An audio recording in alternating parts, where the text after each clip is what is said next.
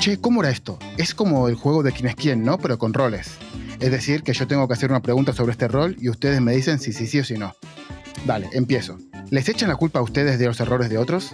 No. No. ¿Sentís que muchos te odian por bloquear releases? No. Sí.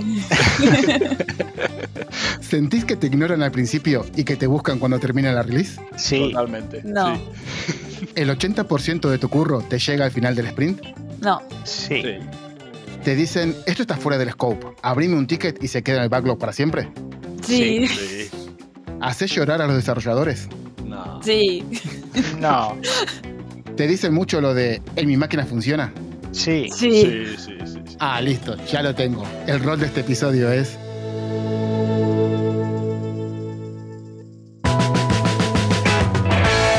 Pero, ¿quién es esa? ¿Y aquel de allá quién es? Para, ¿quién es la de allá? Yo ya me pierdo. ¿Quién es quién? Buenas tardes, buenos días, buenas noches. Bienvenidos al podcast de Chimichurri Code. Y bienvenidos a esta nueva serie de episodios a la que hemos llamado ¿Quién es quién? ¿Quién es quién? Es un espacio donde vamos a charlar con la creme de la creme de aquellos que crean productos digitales. En esta serie no nos vamos a centrar solo en desarrolladores Android, ni solo en desarrolladores, sino que vamos a conocer a qué se dedican, cuáles son las responsabilidades, hasta dónde llegan los límites, cuáles son los retos, los miedos y los triunfos de tus compañeros, de esos roles que te rodean y que muchas veces no tenés claro qué es lo que realmente hacen, o qué es lo que realmente deberían hacer. Porque seamos sinceros, todos en algún momento miramos a alguien y pensamos, pero ¿qué joraco hace ese chabona o ese chabón? Por eso, y para que no te vuelva a pasar, hoy, acá, en Quién es quién, vamos a descubrir qué joraca hacen las compañeras y compañeros de Cuba. Por si no lo sabías, mi nombre es Nicolás Patarino, y es un placer enorme estar acá acercándote la verdad de la milanesa sobre los roles de estas personas que te rodean. Pero, ¿sabes también qué es un placer enorme? Que me metas una seguida en Twitter, una suscribida en YouTube, una me gusteada en tu plataforma de podcast de confianza y una spameada de este episodio a algún amigo o compañero del trabajo al que le gusten, yo qué sé, los seguros de coches, las viviendas o qué sé yo, las corporaciones telco. Obviamente no voy a ser yo quien te cuente todo esto, sino tres personas que saben de verdad qué es esto de ser ingeniero de calidad. Pero no podemos hablar sobre este rol o de cualquier otro sin presentarte el sponsor oficial de quién es quién, Manfred, la plataforma que necesitas si querés impulsar tu carrera de verdad. Como servicio de recruiting en el sector tecnológico, le dieron la vuelta a lo que estábamos acostumbrados. No quieren solo ayudarte a encontrar ese puesto que encaja con lo que sos, sino que van a ayudarte también a encontrar ese puesto que encaja con lo que querés ser, tanto con tus objetivos profesionales como personales. Pero como te decía, le dieron una vueltecita más, porque en Manfred no vas a encontrar solamente las ofertas que te interesan, sino que también, si querés, te van a acompañar en todo el proceso, porque ellos te ponen a vos en el centro y no a las ofertas. Porque todas las decisiones van orientadas a mejorar tu carrera profesional a largo plazo, y eso es lo que les hace diferentes. Y eso es lo que les hace especiales. Y obviamente eso es lo que hace que yo esté súper orgulloso y agradecido de poder contar con Manfred como sponsor de quién es quién. Metete en getmanfred.com y pegales impulso a tu carrera que estabas esperando. Quién sabe, tal vez después de escuchar este episodio querés convertirte en Cuba o si ya lo sos, te empezás a plantear un cambio de aires y en Manfred te van a ayudar a conseguirlo. Acordate, getmanfred.com. Y para que te empapes bien de qué es esto de la calidad del software, tenemos con nosotros a tres super cracks que nos lo van a contar. Empezamos presentándolo a ella. Es Cuba Lead en Justos y tiene el récord mundial de hacer dailies tirado en el sofá o en la cama. Su nombre es Lilia Kabarova y le damos la bienvenida a nuestros micrófonos. Buenas noches, Lilia, ¿cómo estás? Hola, Nico. Genial. Súper feliz de, de hablar contigo y ayudarte en el podcast y hiper contenta. Muchísimas gracias. El placer es mío de, de tenerte por acá. En otra esquina del, del, cuadrilátero lo tenemos a él, Cuba Manager en idealista y fanático de la pastelería casera. No se sabe bien si es a pesar de o porque precisamente es diabético. Su nombre es Raúl Hernández de Francisco y le damos la bienvenida a esta charla entre amigos. Buenas, Raúl, ¿cómo estás? Muy bien, Nico. Gracias por la presentación y encantado de estar aquí hablando de calidad de software que siempre, siempre se aprenden cosas interesantes. Gracias. Y, y siempre hace falta. Muchas gracias a vos por, por venir. Y para cerrar este cuadrado virtual de participantes, lo presentamos a él, Cuba Manager de Telefónica, en el proyecto de Novum. Y no solo le gusta mover tickets, sino también el cuerpo, porque baila salsa y bachata. Se llama Samu Pardal y le damos la bienvenida al podcast de Chimichurri Code. ¿Cómo estás, Samu? Hola, buenas noches, Nico. Buenas noches, chicos. Pues bien, la verdad que estoy muy animado y me apetecía mucho charlar con vosotros y, bueno, ver cómo estoy expectante a ver cómo, se desarrolla todo. Seguro que genial. Muchísimas gracias por, estar acá. Eh, Lidia, Raúl, Samu, de verdad, que muchísimas gracias por venir a charlar conmigo y poner un poquito de luz en este mundo oscuro de revisiones, test y validaciones. Tenemos algo más de una horita por delante y un montón de temas que charlar, pero voy a empezar poniéndolos en un aprieto.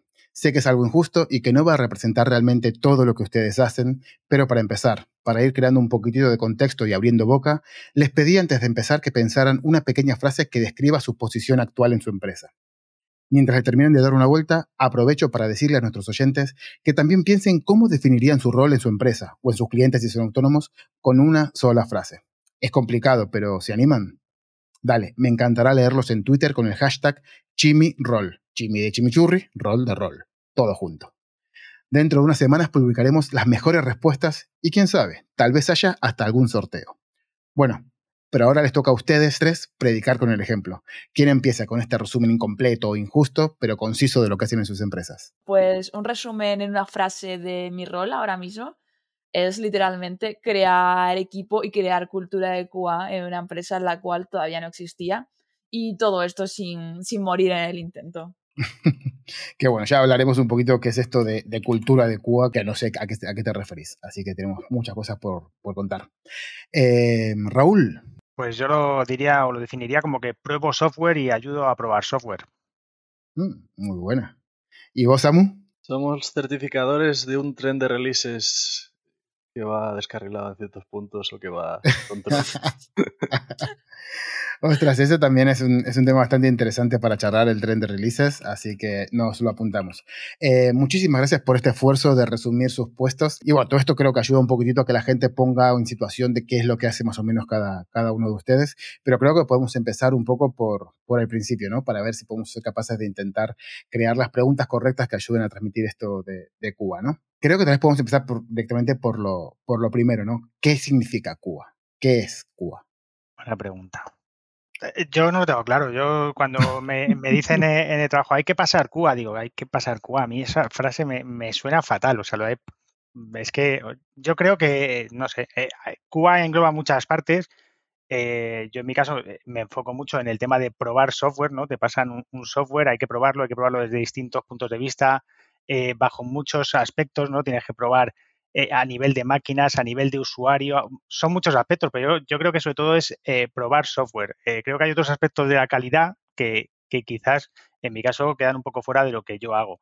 la calidad engloba muchas cosas y yo creo que en, mi caso la parte de, testing es una pequeña parte de todo eso de asegurar la calidad, ¿no?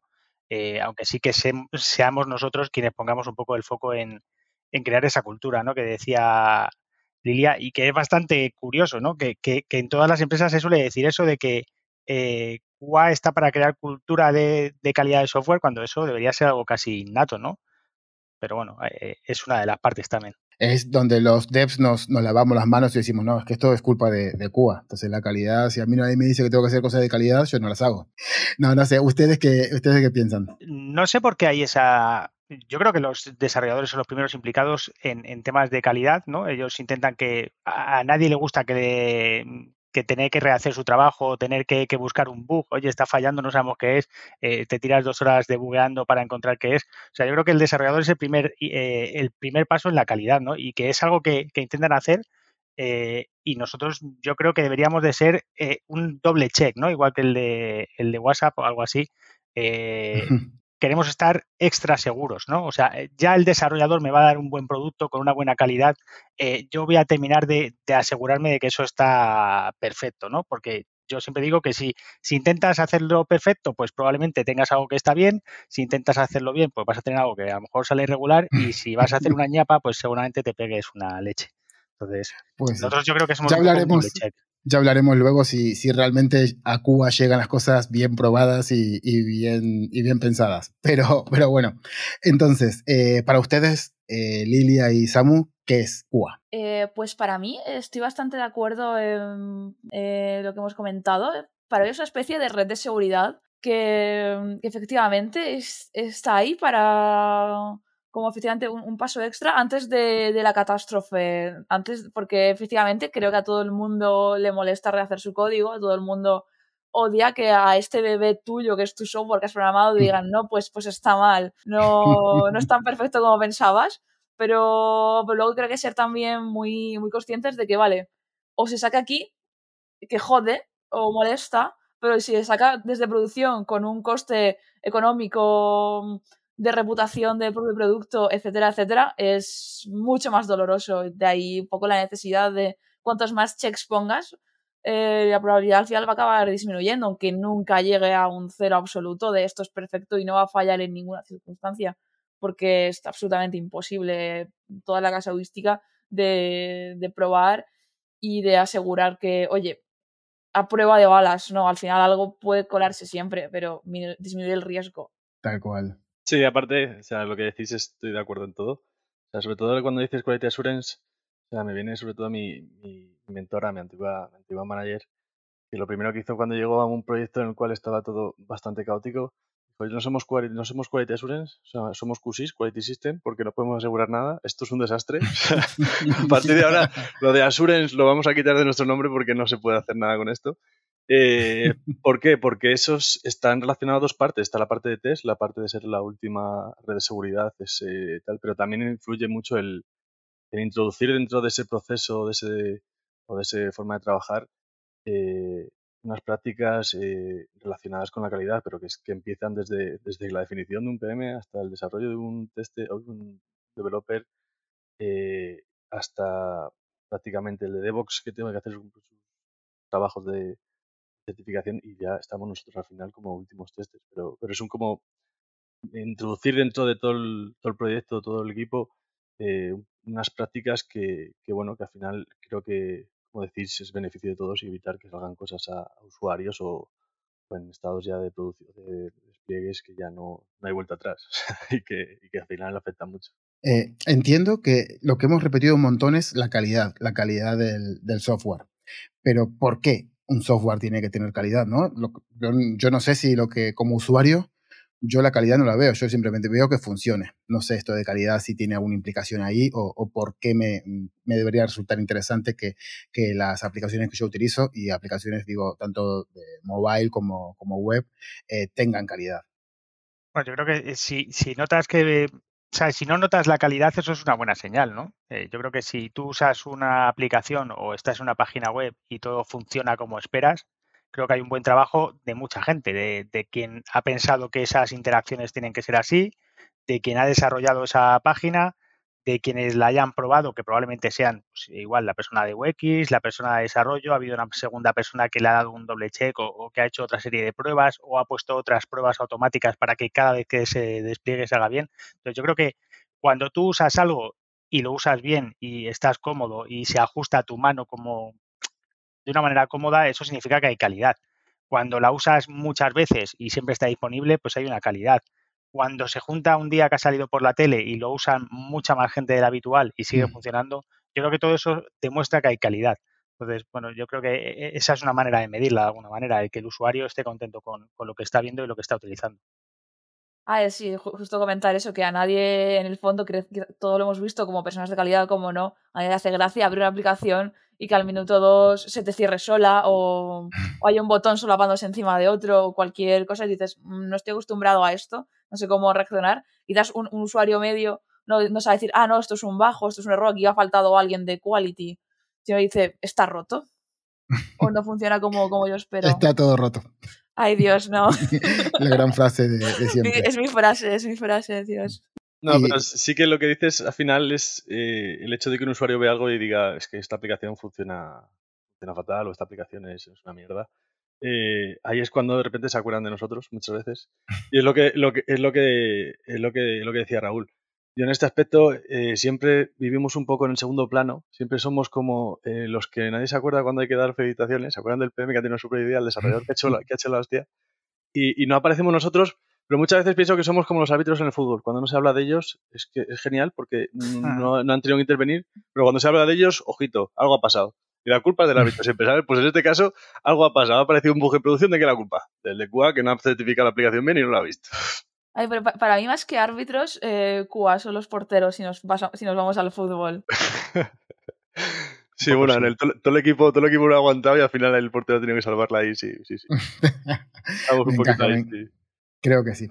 Eh, bueno, entonces ya más o menos sabemos qué es lo que se hace en Cuba, más o menos sabemos un poco qué es lo de eh, la calidad y entonces cuáles son las, lo que ustedes hacen en el día a día para que esta calidad se cumpla. Cosas que hacemos en, Idealista, por lo menos, pues eh, probamos funcionalidades, ¿no? Tal cual. O sea, a mí me llega, y es algo que hacemos manualmente y yo suelo decir que hacemos un 50% o dedicamos un 50% del tiempo a probar manuales y un 50% a crear pruebas automáticas, pero yo creo que no es cierto, que, que hacemos más pruebas manuales. ¿Por qué las hacemos? Pues porque salen bugs. O sea, realmente cuando estás probando una funcionalidad nueva, eh, a veces salen errores de código, eh, otras veces no salen errores de código, salen errores de concepto, salen eh, casos de uso que no se habían tenido en cuenta. Entonces, probamos funcionalidades a mano, tal y como lo haría un usuario. Yo soy muy pesado con eso. Eh, cada vez que vas a probar algo, ponte el gorro, ¿no? Como se suele decir, ponte el gorro del usuario. ¿Vas a probarlo como un profesional que hace X? Pues ponte en esa situación. Eh, yo me acuerdo que hace mucho tiempo escribí un, un, artículo que iba un poco de eso, de cómo el tester tiene que ser un poco actor, ¿no? Y ponerse ahí en, en, en ese papel de voy a hacer de cliente y voy a intentar hacer, pues primero el happy path, ¿no? El, el uso fácil y, y, que todo eso funcione. Si eso ya funciona, ya tenemos mucho ganado. Y luego ya ponerte un poco en el eh, usuario torpe o el usuario espabilado, ¿no? Que hay veces que el usuario que sabe mucho también es tan malo como el que no sabe nada. Entonces, nosotros probamos mucho eh, muchas funcionalidades a mano y luego también eh, echamos una mano en automatización eh, porque eh, creemos, yo creo, en esa pirámide del testing, ¿no? De, que tiene que haber muchos test unitarios, menos de integración y tiene que haber también test de, de, interfaz de usuario. Y en esa parte de interfaz de usuario y de test que quizás engloban a muchos equipos, pues nosotros aportamos nuestro, nuestro granito de arena ahí, pues creando esos test automáticos que permiten que si tienes que sacar una versión rápidamente, pues tienes unos test automáticos que te dicen está todo bien, unos smoke test te dicen está todo bien, por lo menos lo que es importante para negocio está asegurado, vamos adelante y saquemos la versión. Entonces, esas son algunas de las cosas que, que hacemos. Seguro que, que Samu y Lilia nos cuentan más. Pues sí, a ver, por mi parte, evidentemente sí hay un trabajo bastante manual de, ok, usar una nueva funcionalidad, se prueba, pero al menos por mi caso, eh, al ser la única QA ahora mismo eh, y al no haber existido este equipo anteriormente, que en general la empresa en sí solo lleva un año, eh, hay mucho trabajo también desde, desde todo ese proceso, todo este ciclo del desarrollo del software, empezando casi hasta por hacer bootcamps de cómo escribir una user story con unos kits de que luego QA pueda entender. Eh, haciendo mm, reuniones con producto, con desarrollo y con, y con, diseño, vamos a testearlo todos porque vamos a hacer sesiones de testing que vemos entre todos que, que tal luchar mucho para que no haya desconcordancias entre diseño, lo que diseña el diseñador y lo que luego se acaba programando o que no se o que el programador no diseñe él solo antes de que lo haga el propio diseñador y aparezca de la nada, digo, y si aparece, por favor, muévelo también a, a, a nuestra herramienta de diseño. Y a la vez eso, eh, crear un proceso de releases, es decir, vale, ¿cuánto, cuánto desarrollamos? Porque ahora mismo, cuando sacamos en producción, porque ahora mismo es self-service, es la frutería del Mercadona, coge lo que quieras y súbelo cuando te apetezca. Y yo, ojo, no. eh, me siento muy identificado. Madre mía, Lila. La verdad que ese, esa primera fase es, es bestial. O sea, esa primera fase de implantar, intentar implantar toda una, eh, todo un proceso de calidad, todo un proceso de releases, todo un proceso de certificaciones, todo un proceso de cuándo sí. desplegamos, tal, eh, cómo lo hacemos, quién se encarga de test unitarios, de acceptance, de, de end-to-end. O sea, todo eso es, es tremendo. Puedo, la verdad que no me da nada de envidia ahora mismo, ¿eh? Pero bueno. sí, entiendo que es un, o sea, es un curro súper, súper gratificante, pero el hecho de implantar todo eso es, es muy, muy, es muy de picar piedra, es un trabajo muy de estar Sí, sí, al final, al final, al final es un reto, pero es un reto que, que supe cuando, cuando entré en la empresa, que actualmente hice un mes, pues hace cinco días. Eh, y bueno, pero la verdad que antes de ahí, pues eh, la empresa anterior eh, en Timey también era un equipo que acababa de empezar, yo era la segunda persona, tampoco había absolutamente nada, entonces ya es algo que me, como, de, venga, es una segunda vez y ya no está siendo tan, tan duro y la gente de verdad colabora muchísimo para hacerlo sencillo. La, la frase de mis PM es cómo te hago la vida más fácil. La frase que más Igual también, escuchando. igual también creo que cuando no hay nada también es mucho más gratificante porque cualquier Claro. cosa que vayas haciendo aporta Sí. muchísimo dentro del, del proceso y al final eso te, te vas a casa a, a- a dormir con una sonrisa de oreja Sí, oreja. de, de estoy cambiando cosas. Sí, aparte de esos cambios, al final es, es como un complejo, pero si tienes la ayuda de todo el mundo, la verdad que sí que eso se, se, se agradece. Vale, por nuestra parte, en la forma de, de trabajar, eh, va un poco, un poco en la línea de todos. Nosotros, una especificación de producto, ahí ya prácticamente creo que me considero, y por la experiencia que estoy viendo, cuando tienes un producto que tiene mucho desarrollo ya, que ya está en producción, que tiene mucha gente detrás, al final somos casi los, los apoyos principales del producto a la, hora de, a la hora de decir, vamos a sacar esto ya, pero es que esto eh, colateralmente afecta a esto, a esto, a esto otro. Mm. Eh, aquí estas tres pantallas te las, te las has comido, eh, sabes que esta funcionalidad no la has tenido en cuenta eh, y es como, y el PM empieza, ah, sí, vale, gracias, pues lo defino, ah, sí, entonces ahí ya tenemos un- una serie de, de- de cómo empezar a trabajar, cómo definir qué necesitamos para probar todo eso. Y una vez que sacamos la release, pues ya es pruebas, pruebas manuales principalmente de primeras, sí, siempre, porque como, decís, al final las pruebas manuales, el ojo y cómo queda es, es como, el, mejor va, y luego automatizar, automatizar y automatizar. Si no, el hecho de seguir sacando funcionalidades, seguir incrementando una funcionalidad, si no tienes una base de test automáticos eh, que tú puedas ir ejecutando, ya no que te vaya a hacer la release rápidamente, sino que tú puedas lanzar unos test automáticos, sobre todo si es de, si es de UI, eso tarda lo suyo, porque normalmente si son de end-to-end eh, tienes un tiempecillo ahí para que, para que todo esto se ejecute, sino que tú puedes ir luego comprobando pues, si esa release tiene funcionalidades manuales, pues tú puedes hacerlas ya manuales y dejarlas automáticas ahí puestas. Es un poco nuestro, nuestro día a día en todas las releases que tenemos, aparte de gestionar un poco eh, ese tren de releases que os he comentado, que tenemos releases de aplicación, releases de backend, entonces, pues, un poco con, con todo ello intentamos lidiar y sobrevivir en ciertos puntos de ciertos momentos es lo que toca, sí. A ver, si quieren ahora después entramos un poco en esto de tren de releases, que son cómo son los procesos de release y, demás, pero creo que antes podemos abrir un melón que es, que es muy gordo y es muy, y es muy complicado, seguramente nos cueste eh, definirlo, porque la taxonomía de los test eh, es infinita, es gigante y es muy, muy larga y como que tiene distintas vertientes, ¿no? Es decir, por un lado estamos hablando de test automáticos versus test manuales, pero también eso se mezclan con test funcionales y test no funcionales.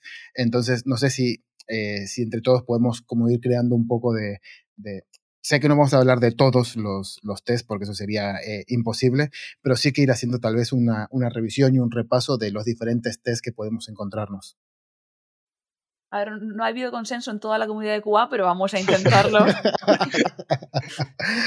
Tal cual. No sé, si quieren podemos empezar por los facilitos, ¿no? Que son, eh, bueno, a ver, es que también tenemos, deberíamos elegir, ¿no? Eh, sobre qué pilar no basarnos, si basarnos entre funcionales y no funcionales o basarnos entre automáticos y manuales, ¿no? Eh, no sé cómo ustedes lo, lo, quieren plantear. Bueno, si queréis podemos hablar primero de, del tema manuales y automáticos. Yo creo que un poco eh, los manuales son más fáciles y más rápidos en un momento dado eh, y te dan un conocimiento, ¿no? Cuando tienes que probar algo nuevo, pues tú eh, empiezas por los test manuales, conoces qué es lo que estás probando, eh, ves qué, qué es lo que merece la pena automatizar y lo que no merece la pena automatizar y una vez que tienes ese conocimiento, pues ves si merece la pena, ¿no? Hay veces que es una funcionalidad que mm, se va a hacer una vez o se va a hacer un cambio es una cosa que no cambia normalmente y que una vez probada, pues puedes decir, pues no merece la pena automatizarlo porque es muy complicado y el retorno que te va a dar por las horas que vamos a invertir no merece la pena. Eh, o al revés, conoces la funcionalidad y dices, oye, mira, esto es algo que seguramente van a estar tocando muchas veces ahí.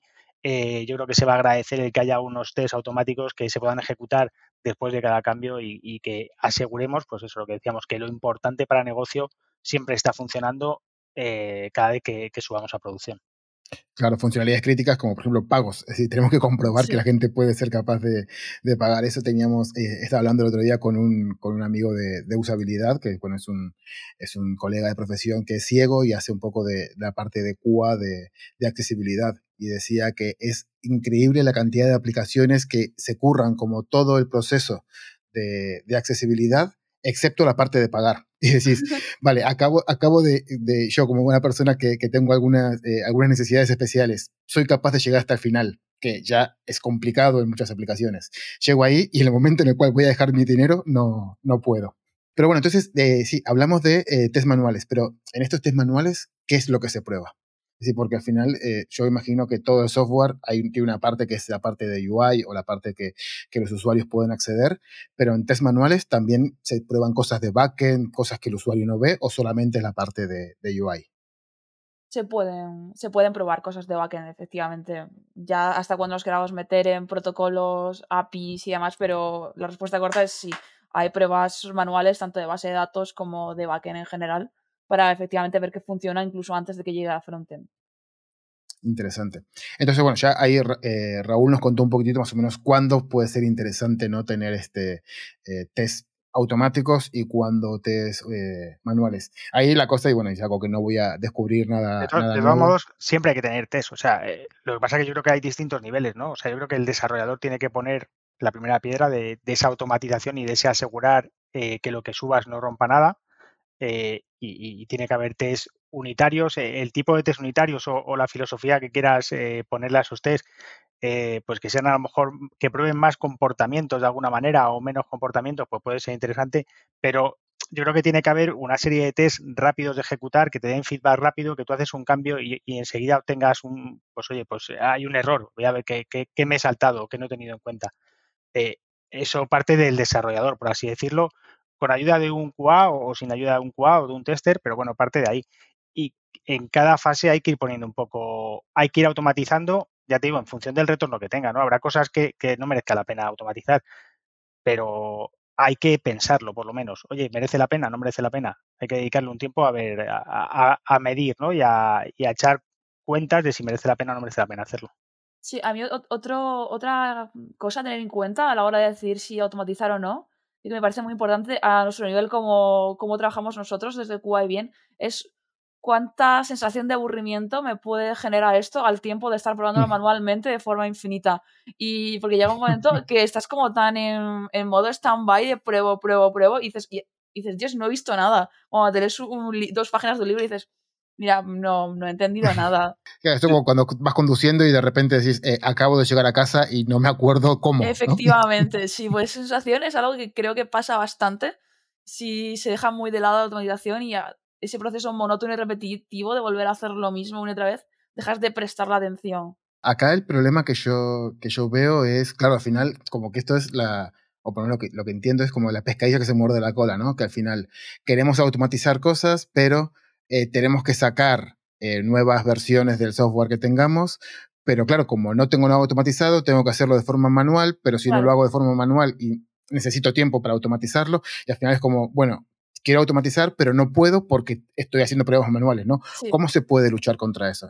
Es complicado porque sobre todo si, si a nivel de, de, releases o el nivel de desarrollo es, es muy alto, eh, si tú no has empezado al tiempo que desarrollo una aplicación o una funcionalidad o no, o no coges el ritmo directamente desde el inicio, en la cual tú estableces ya que, sobre todo las prioridades que comentabais, al final todos, todos tenemos una serie de tests los cuales consideramos los famosos Smoke, Sanity, Regression, estos de poco definir en qué tipo de, nivel tienes tus test, pues tú si no tú empiezas a automatizar esos, esos, esos Sanity que, te, dan los, los, escenarios con los cuales se, integran en otros, en otros, en otros, eh, otros sistemas o, o un Smoke, un Happy Path y demás de estos escenarios, eh, si tú no tienes eso ya de primeras automatizado, si tú no has llegado a esa primera parte, ya no puedes, ya puedes pensar en continuar, decir, bueno, me, automatizo los regression, que ya puedes, alguna vez que mm, en ciertos puntos ya son menos críticos, eh, que no se suele hacer, pero preguntas al, al desliz o al PM o al, al Manager y te va a decir, automatízame todo, porque quiero sacar la aplicación cuanto antes. Pues si yo quiero un dinosaurio y no se puede, ¿sabes? Pero bueno, que al final eh, lo que necesitas es tener eh, un, cierto, un cierto control de, de, llegar a esa, a esa estabilización, es decir, yo tengo esto automático, me viene ahora manuales porque tiene una funcionalidad, lo reviso y aparte ya sigo automatizando para incrementar mis test automáticos y tener esa base de, que decimos del criterio mínimo de, funcionalidad o de lo que se necesita. Sobre todo lo que decías antes de una prueba repetitiva, me acuerdo que sacamos un caso que se nos, se nos coló ahí una funcionalidad que, le dijeron al pobre chico, pero nosotros tenemos, nosotros certificamos hasta el punto de entregar al, al entorno de Live y en el entorno de Live pues hay, otros equipos que se encargan de revisar ese, ese, despliegue nocturno, ¿sabes? Y hacen unas pruebas manuales. Y fue muy bueno porque me dijo, eh, me dijo su manager, Tú imagínate, el chico del NOC, que esta aplicación la habrá hecho, eh, esta, esta prueba la habrá hecho 40 veces eh, el último mes, ¿sabes? Y dirá, pues por la noche, dándole la aplicación, dice, pues lo más seguro que habrá dicho. Si pone aquí el texto en inglés en vez de en español, pues dirá, pues muy bien, ¿sabes? no me he dado cuenta, ¿sabes? Entonces, ciertas cosas sí que ayuda mucho el tener todo eso automatizado, el tener todas esas comprobaciones que son mínimas cuando despliegas o cuando, eh, cuando haces una nueva versión. Hay otra cosa interesante con eso y, y es que son eh, esos test automáticos son una documentación, ¿no? Cuando tienes escenarios un poco complejos, hay veces que los test llevan pasando un año y está todo Mm. perfecto y luego un día alguien cambia algo. Y es un escenario complejo en el que sale una pantalla en un momento dado, esa pantalla ha dejado de salir, pero nadie le ve muy bien, o sea, qué sentido tenía, ¿no? Pero los test están documentando que esa pantalla te tiene que salir y que si no te sale, algo está mal, ¿no? Y muchas veces esos test fallan, de primeras no sabes qué es lo que está pasando, pero cuando ya hablas con las personas que, que llevan esa parte más concreta, te dicen, sí, sí, eh, el test está fallando correctamente porque nos hemos cargado esto que tenía que salir, pero que desde un punto de vista así, simplemente de estoy mirando, no, no encuentras, ¿no? O sea, ¿por qué ha fallado eso? ¿Qué, ¿Qué me aporta a lo mejor esa pantalla? No, pues mira, sí, es que esa pantalla te tiene que aparecer por temas legales, ¿no? A veces incluso. Entonces, esa, esa parte de documentación de los test automáticos también es, es muy importante, yo creo. Acá, haciendo un, un pequeño inciso, acabamos de nombrar eh, tres tipos de test que tal vez estaría bien como dejar una, una línea de, de explicación, ¿no? Eh, Hemos hablado de smoke test, hemos hablado de, de test de aceptación y hemos hablado de regression test. ¿Qué es eso para los que, los que no lo sepan? Bueno, al final los, los sanity, o sea, bueno, aceptación serían smoke, sanity, regression, por lo menos los, el concepto que manejamos. Eh, los sanity sobre todo es cuando tú despliegas ese- esa, esa versión, esa funcionalidad en, en otro sistema que tú no tienes controlado, que tú no has certificado. ¿vale? Sería esa, esos test- esa suite mínima de test que, que tú vas a ejecutar ahí para eh, comprobar que, que todo el desarrollo que se ha hecho o que todo lo o que se despliegue con la funcionalidad que tú has comprobado ya en un entorno de certificación sigue, sigue estando bien. ¿vale? Sería como la mínima, el mínimo set de, de esos, de esos escenarios. Sería el- los smoke tests, si, si- corríjanme si, si no es así, el- los smoke tests sería como eso, el happy path que, que podemos tener, como los, los flujos que nosotros consideramos súper importantes, que queremos comprobar que automáticamente o manualmente eh, sigan funcionando cada vez que sacamos una, una nueva versión, ¿no? Sí, eso es lo que te define el producto, es lo que te define el producto normalmente, te dice, pues, yo creo que la aplicación haga esto. Esto, este caso, este caso y este caso. Y a partir de ahí, pues se desarrolla. Perfecto. Después los de regresión serían, bueno, eh, ya hemos probado que durante todas las, las versiones que hemos sacado el login funciona. Ahora voy a sacar una nueva funcionalidad que no tiene nada que ver con el login, pero también debería comprobar que ese login no se ha roto, ¿no? Las de regresión son esos típicos memes que nos hacen a los QAs. Esos memes que dicen lo que desarrolla un tío y lo que prueba un QA, ¿sabes? Pues lo de regresión prácticamente podrían ser esos memes que te dice, ¿por qué un QA prueba esto? Pues porque un QA tiene que probar eso. O sea, tiene que llegar a ciertos puntos en los cuales, como tú has dicho, el usuario final puede mm, hacer algo trambólico o hacer algo que, que no esperas o que tal, ¿sabes? O sea, son esos, yo siempre lo digo así un poco en plan coña, los regresión son los memes, son los test de memes que al final dices, me van a buscar las vueltas. Perfecto. Y antes también dijiste que había tres, ¿no? En, el- en, tu, en lo que vos definís como el sanity. Eh, te salían los de smoke, regression y alguno más dijiste. Nosotros manejamos esos tres niveles de prioridades en los actualmente. No sé si vosotros manejáis alguno más diferente. Parecido. Sí. Sí, bastante parecido también. Perfecto. Y esos son para mí los que, los que yo suelo conocer como, como funcionales, ¿no? Después también hay otros que, si, si no me equivoco, son los... eh, No funcionales. Sí, bueno, lo- los no, los no funcionales sí que, que son, to- esos son los gordos, esos son los que no, los que no sabemos un poco por, por dónde tirar, porque ahí eh, metemos todo, ¿no? De cosas desde seguridad, usabilidad, eh, internacionalización, si vamos a tener distintos tipos de test. Pero antes de entrar en estos, eh, falta el, el, el exploratory.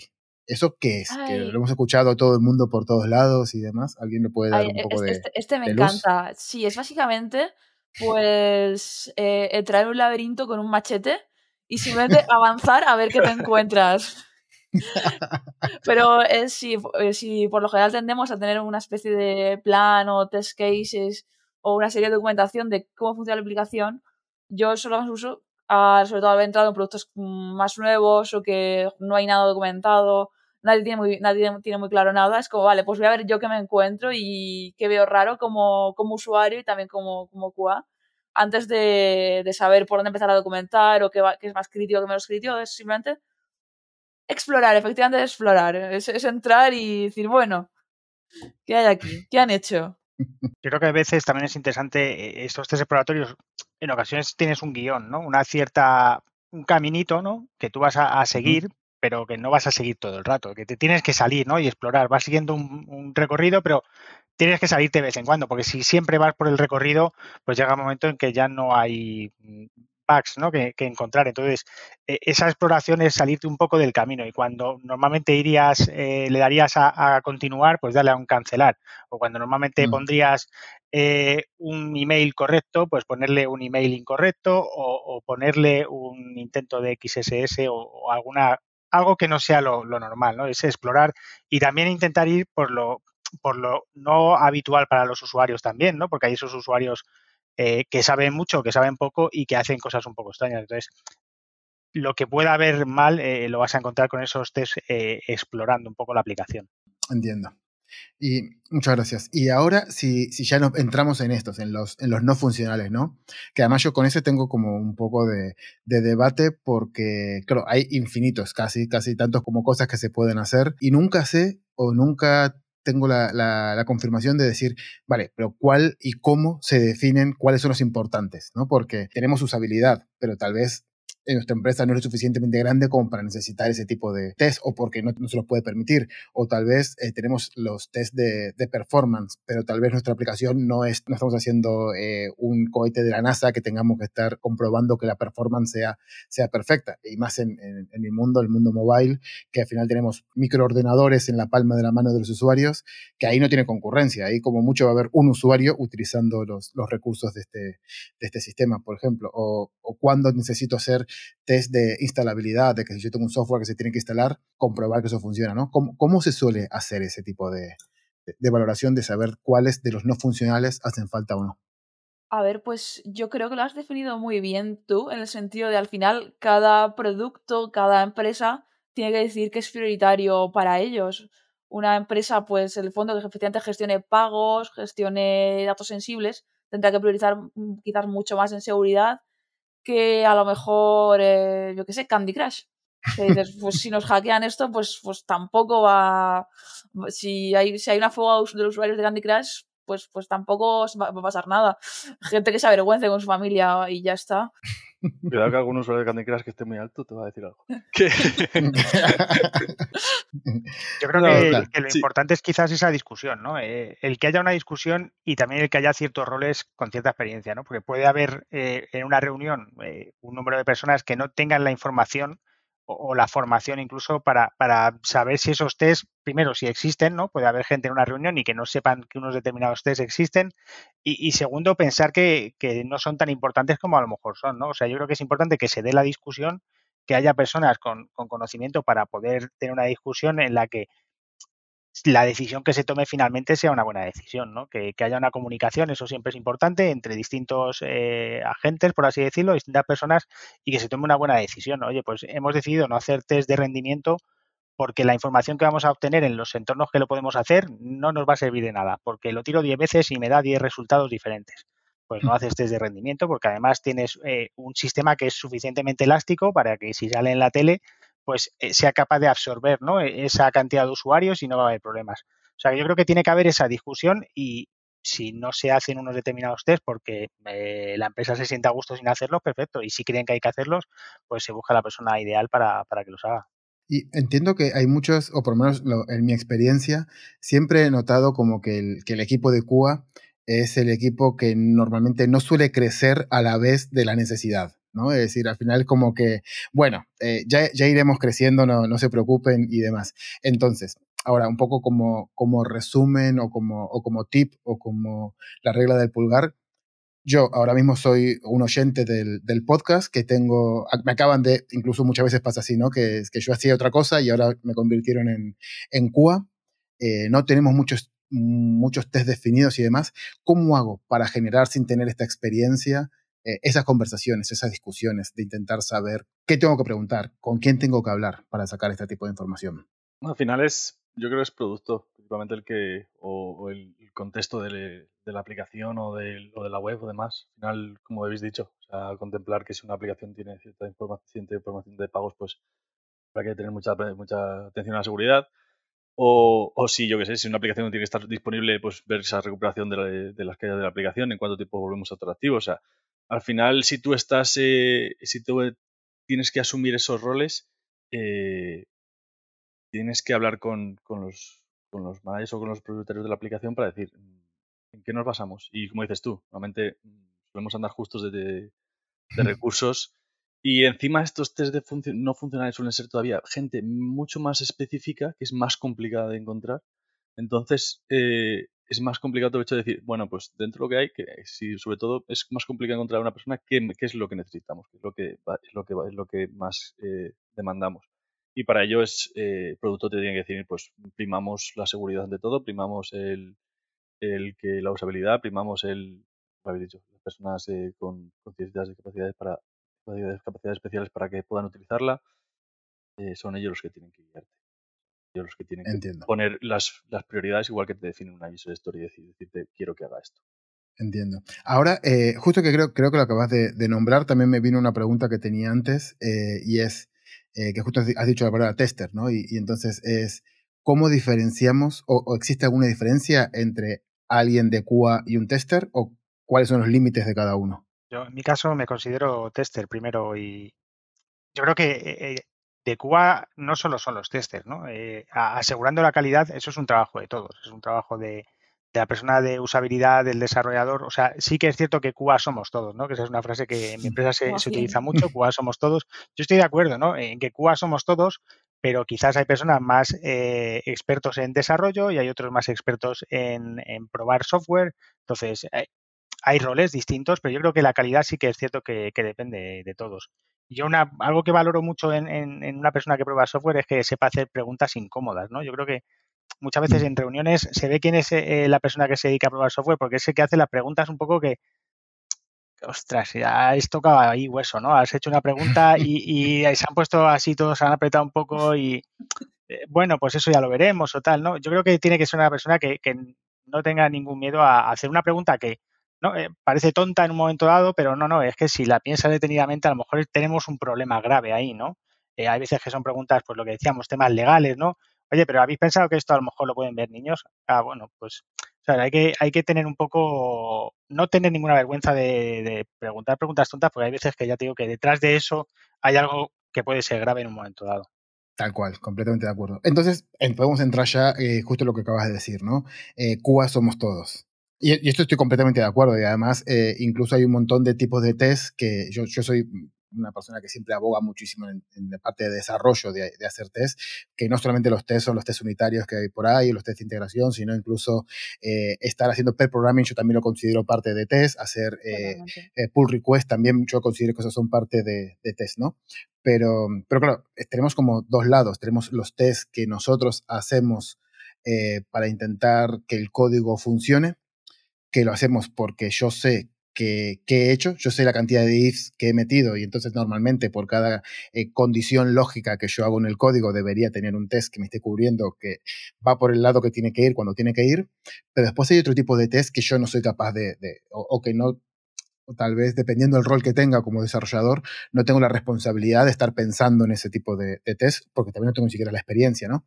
Entonces, ¿cómo hacemos para yo asegurar que los test de código estén cubiertos de verdad como tienen que hacerse, como que estoy testeando lo que tengo que testear. ¿Eso ustedes me pueden ayudar o es algo que la experiencia como desarrollador es la que me tienen que ir brindando?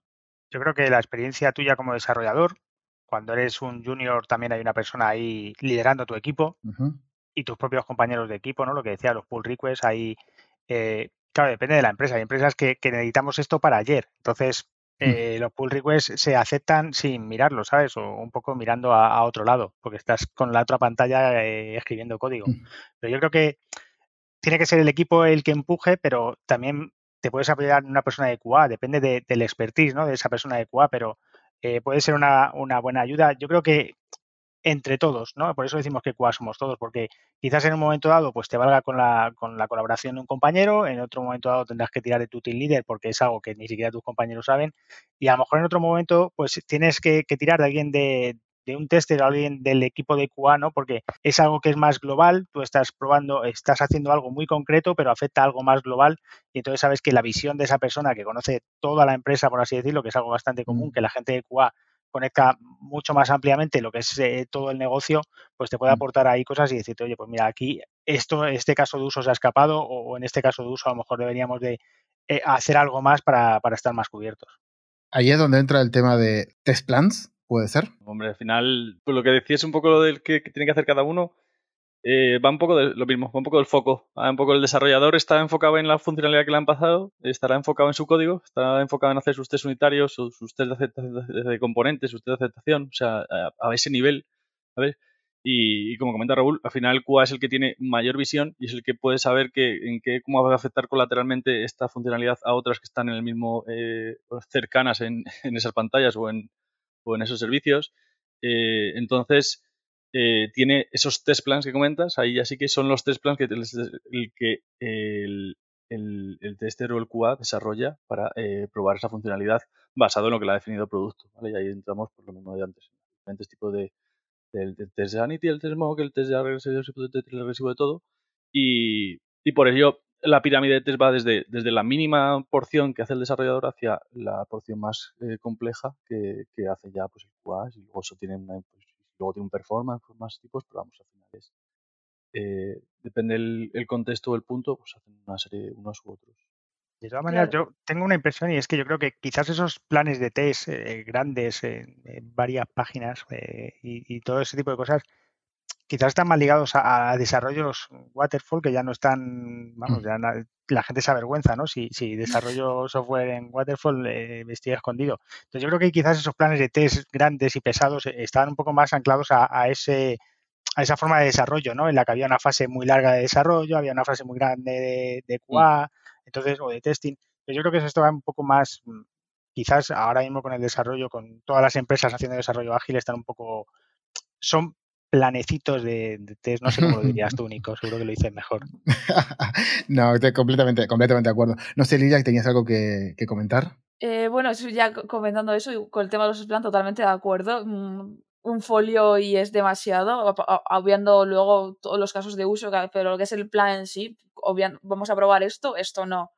Y con estos dispositivos, estas personas y tal, eh, ya es, yo también estoy de acuerdo, esos plans gigantes y como largos documentos, al igual que ya tenemos user stories y no tenemos los documentos de requisitos, un manual de usuario que, es, que son 200 páginas porque era un proyecto entero y a ver cómo salía, efectivamente los el tema del tesis creo que también se ha ido agilizando en ese aspecto bastante.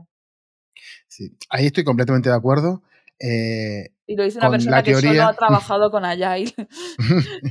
ahí, ahí, estoy de acuerdo con la teoría y un poco menos en la, en la práctica, ¿no? Porque siempre hablamos de que QA somos todos, de que QA tiene que estar siempre en todas las fases del, del desarrollo, pero la realidad me lo he encontrado completamente distinto. Es decir, para ustedes, ¿cuál es, eh, cómo debería ser eh, o en qué partes del desarrollo debería estar incluido y, y por qué?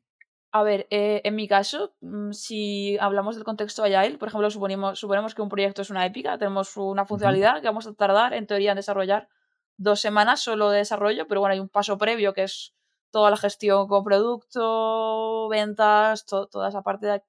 Y luego, pues, toda la, todo el momento hasta que, hasta que para el desarrollo y efectivamente llega al usuario que tiene que usarlo. Entonces, uh -huh. para mí, eh, en, un, en, en el predesarrollo es bastante útil que esté porque a la hora de diseñar, a, a la hora de poner estas pantallas, poner los flujos, pues QA, a ver, en el sentido de, vale, ¿y qué pasa si el número de teléfono está mal puesto? O bueno, mi última anécdota, ¿qué pasa si la tarjeta bancaria está mal puesta? Ah, pues da un 500. Y yo, está muy bien. Son esas, esas fases tienen que estar. Al final, la, claro. fase, la fase de definición en la cual un, un project manager o que, que, defina esa funcionalidad te, te, viene con quiero hacer esto. Claro. Y, y, te he definido todo esto. Pues me parece muy bien, pero yo te digo que aquí vas a tener este problema. Aquí te sí. puede pasar esto. Aquí se te ha escapado esto otro. Son comentarios que tanto el desarrollador como el lead o que lo va a hacer te, lo, te los pueden hacer perfectamente. Porque a lo mejor el lead te puede ir a, en otro contexto y decirte, pues con lo que me viene del API, esto no te lo, puedo, te lo voy a poder ofrecer. O sea, son diferentes puntos de vista, pero en, es, es, es, es, como que todo tiene que ir un poquito unido, todo, todo el mundo tiene que colaborar. Aparte, el, el QA en esa fase, pues dice, pues con para probar esto necesito pues o la tarjeta de crédito que comentas, o unos usuarios, o ciertas eh, o ciertos entornos en los cuales pues mm, requieres un mock, requieres un tipo de, otro tipo de funcionalidad que, que otro tipo de espe- específico para esa funcionalidad que, que- que tienes que atender. Y a la hora de desarrollar, pues ahí es donde viene también un poco eh, el, el- el- para mí es lo ideal es que esté muy unido el hecho de decir, sobre todo a nivel de, de frontends, que, que si yo, si tú vas a desarrollar una- una- una- un botón o cierta funcionalidad, pues que dentro de esos botones, dentro de esas funcionalidades, el QA sepa cómo puedo identificar esos botones. O sea, cuando me des el código, tú yo diga, ah, pues mira, esto ya me va a venir así, me va a venir asado. eh, Mm. Este botón va a tener este identificador. Yo si, si en, en el caso de que yo ya pueda decir, pues venga, me voy a automatizar un par de casos ya de, de esta funcionalidad que luego que voy a probar manualmente por primera vez, estamos, estamos claros, pero, pero yo ya sé que esos botones, pues ya los puedo ir mapeando y diciendo, con todo esto ya luego poder ir yo trabajando. Y luego ya es donde ejecutamos a medida que el desarrollador te da un producto bien, porque todos somos QA, ¿vale? QA somos todos, pues el desarrollador te va a dar un producto que va, a- va a funcionar súper bien, los happy paths van a estar perfectamente y tú solo vas a tener que centrarte en ciertos detalles. Yo creo que el equipo de pruebas idealmente debería estar en, en todo ese eh, proceso de, de desarrollo de software, pero es lo que comentabas tú, ¿no? Que al final son equipos pequeños. Entonces, si el- la persona de QA tiene que estar en la definición del producto, porque puede aportar, y esa persona de QA al final acaba eh, también creando test que se ejecutan en producción, porque también queremos probar en producción, que, que está de moda, eh, es complicado, ¿no? Tener a- al equipo de pruebas involucrado en todo ese rango, ¿no? De, de un punto al otro, eh, con todo lo que hay en medio y equipos pequeños. Eh, nosotros somos siete personas ahora para más de 100 desarrolladores, ¿no? Entonces, e- es complicado. Hay que ver un poco dónde aporta más. Pues aporta que esté en la definición. Pues bueno, eh, aporta, sí, pero a lo mejor aporta mm, menos y aporta más en otro momento. Entonces lo vamos a quitar de ahí, lo vamos a mover más, más adelante, ¿no? Más a la derecha. ¿Que eso tiene un coste? Pues sí, si se hubiera descubierto al principio de todo que, mm, no sé, cualquier cosa, pues se habría solucionado antes y con un coste menor para la empresa. Pero bueno, es lo que decimos, que somos al final en casi todos los sitios eh, son equipos pequeños, entonces eh, es difícil balancear a un lado o a otro, pero yo en mi caso lo intentamos. Pero bueno, que, que al final somos los que somos y llegamos hasta donde llegamos. Es el resumen. Bueno, completamente de acuerdo. Además, creo que en casi siempre, en casi todas las empresas en las que he estado, eh, siempre el equipo de, de Cuba o, la- o- o el equipo que está específicamente orientado a, a Cuba es mucho más pequeño del que realmente se, se necesita. Pero entonces, si yo ahora volviendo a mi fase de desarrollador, cuando yo recibo un ticket y ese ticket no me está, no, no tengo definidos cuáles son los casos de prueba, ¿qué tengo que hacer?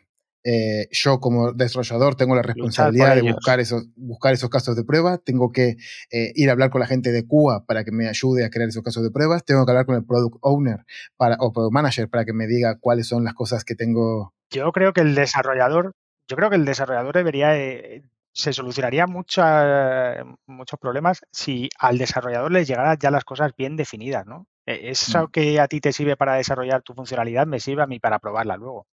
Eh, lo malo es cuando la mitad de las cosas se definen delante de un café en la cafetería, eh, Hmm. otras se definen en el metro porque no vamos juntos, y te llega una tarea a- para probar a la persona del equipo de pruebas y, y dice, vale, tienen un título y, y no hay ni una descripción, no hay un prototipo, no hay un enlace a, a prototipos, no hay nada. Entonces, a ver, este desarrollador ha necesitado algo para hacerlo, ¿no? Estaría bien que, que desde el principio se pusieran las bases, ¿no? Para que cuando te llegue además, en la- las personas de Cuba, pues somos equipos pequeños que probamos cosas muy diferentes, tenemos que estar constantemente cambiando el foco, ¿no? Ahora pruebo como particular, ahora Sí. pruebo como profesional, ahora pruebo un API, ahora voy a hacer unas pruebas de rendimiento si las hay, ahora voy a automatizar. Entonces, cada vez que cambias el foco, si, si haces el esfuerzo de pasarte de una prueba de una cosa a otra y cuando ya te has conseguido enterar de lo que tienes que probar, resulta que pues el entorno no está, o te pones con esa tarea y no hay prototipos, y tú lo que ves no tiene muy buena pinta, pero a lo mejor es que se ha definido así por algo, ¿no? Hay veces que las cosas no se hacen intuitivas para el usuario con un fin, ¿sabes? No quieres que el usuario le dé a ese botón, quieres que vaya a otro sitio. Entonces, e- es complicado. Yo creo que está bien el, el tener cuanta más información mejor y información actualizada, no luego unos prototipos que ya no, no valen porque están desactualizados ni ese tipo de cosas. Pero bueno, Mm. suena un poco a queja, pero yo creo que ayudaría a todos, al desarrollador y, al- y- y a la persona que, que lo prueba. Tal cual. Sí, a y veces- si no, pues siempre se puede, mm, sin miedo, se bloquea release y mira, mm, no, no, así no. Y poner, a veces yo creo que es, también es necesario desde nuestra parte decir que, po- que tenemos que aceptar para probar y que simplemente tenemos que pararlo y, y, oye, a la, si- y a la siguiente tendrá que ir mejor si, si no queremos que esto genere un cuello de botella espantoso. Tal cual. Además, completamente de acuerdo. Yo también soy muy, muy a favor de, de levantar la mano cuando las cosas no estén bien hechas, porque si empezamos a, a dejar pasar eh, estas excepciones, se conviertan, ya no son Sí, excepciones, ya son hábitos, exactamente. Y luego es Entonces- muy difícil cambiarlo. Uf, tal cual. Y, y eso de los 21 días, ahí ya no funciona. No, no, Pero, no. pero sí, entonces entendemos que eh, al final tenemos este tipo de problemas, ¿no? De, vamos a bloquear releases y demás para que no se, para que no, no seguir cometiendo estos errores. Entonces esto me lleva a hablar un poco del tren de releases que antes comentaron. ¿Qué es eso del tren de releases? ¿Qué es un tren de release? Al final tienes que tener en cuenta que por mucho que nosotros, como hemos comentado, intentemos entrar en, fases previas, eh, el QA es el, es el que viene al final, ¿sabes? Y el, y el tren, como suele pasar, que estamos en España y Renfe nos ayuda mucho, eh, eh, suele venir con retraso, ¿sabes? Pero la fecha de release no se cambia. La fecha de release no se cambia. El tren viene con retraso, pero la fecha de release no se cambia. Entonces tú eres la cola eres el último que está ahí en ese tren y te llega y te dicen, es que esto tiene que salir tal día. Y tú dices, bueno, pues vamos a ver cómo lo hacemos, ¿sabes? Entonces tienes que empezar a, a- decidir qué- sobre qué pruebas, qué, qué- cuánto, eh, qué subset de, escenarios tienes, puedes ejecutar, cómo lo puedes hacer, cómo, cuál es la, la calidad o el, el nivel de, de- de test que puedes ofrecer a esa versión.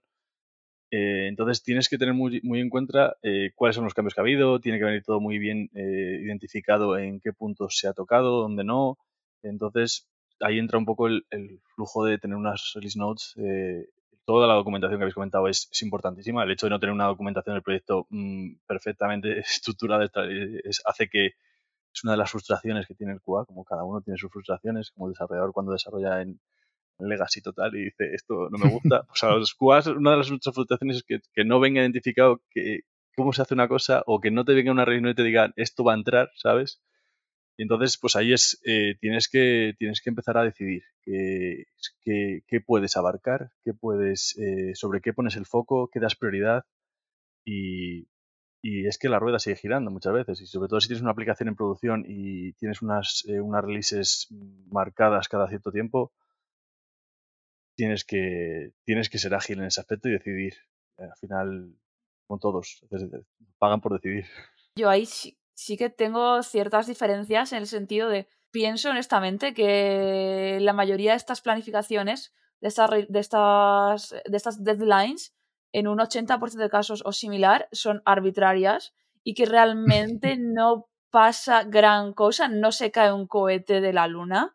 Si, si no, si decimos, ok, eh, ha habido un fallo en la planificación, somos conscientes con ello, pero no por esto hay que exprimir al, a- al resto del tren en lo que queda por llegar a algo que es, que es literal absurdo, solo que haya un contrato bastante firmado y cerrado, especialmente en una aplicación mobile donde, donde el usuario es un cliente que ni sabe que, que hay actualizaciones todas las semanas, ni qué va a haber en cada una.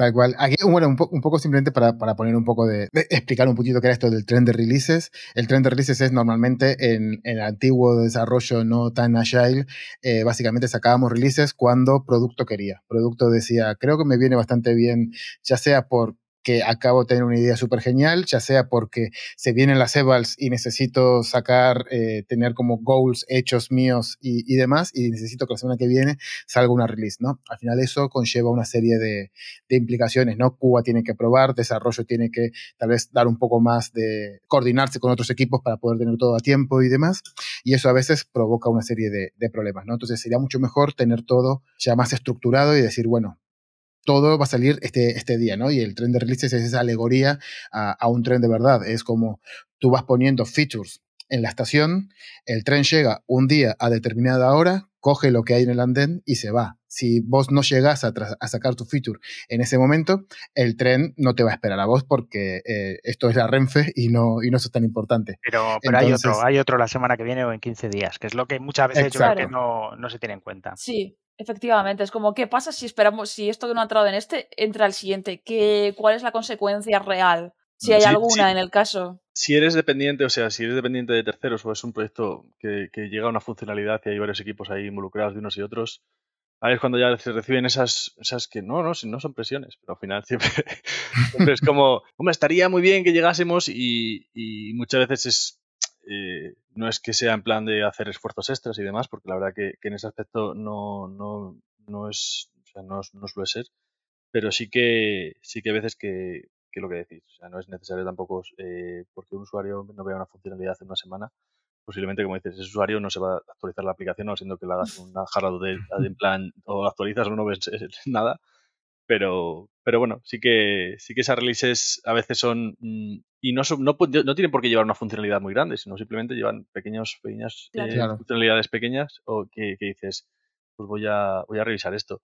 Pero es que salen sí o sí semanalmente o cada dos semanas. Exacto, porque las presiones al final hace que alguien sufra, ya sea la Sí. calidad del software o el tester o el desarrollador, alguien va a sufrir y, y eso, eh, para eso están los trenes de release, ¿no? Para intentar que ese sufrimiento sea, sea el mínimo y yo soy el primero que también sabe que tiene que existir, eh, además porque justo acá- acabamos de, de definir en, en Eventbrite un nuevo sistema de releases con todo el proceso y, y demás, pero, pero también entendemos que hay momentos en los cuales ese tren a pesar de que siempre intentemos abogar porque nunca se puede saltar y demás, al final tenemos que ser conscientes que a nosotros quien nos paga es eh, el cliente y si de repente marketing quiere sacar una publicidad eh, mm, para, yo qué sé, para Semana Santa, porque van a salir en televisión, pues por mucho que yo quiera que, que se retrase una semana, lamentablemente no tengo el poder de cambiar Semana Santa, todavía.